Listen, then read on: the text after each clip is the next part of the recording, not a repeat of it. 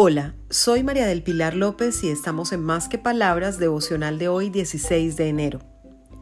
Hoy son nuevas sus misericordias. Te recomiendo que leas el libro de Lamentaciones 3 del 22 al 23. Cada mañana se renuevan sus bondades. Muy grande es su fidelidad.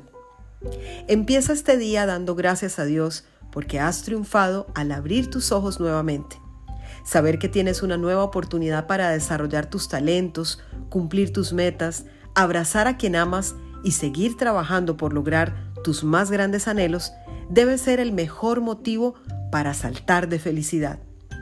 Tienes nuevas horas para disfrutar el maravilloso don de la vida porque Dios te lo ha regalado hoy para cumplir sus planes en ti. Sonríe, un nuevo día te espera para sentir el amor del Señor que nunca se agota. Feliz día para todos, para que conversemos más que palabras.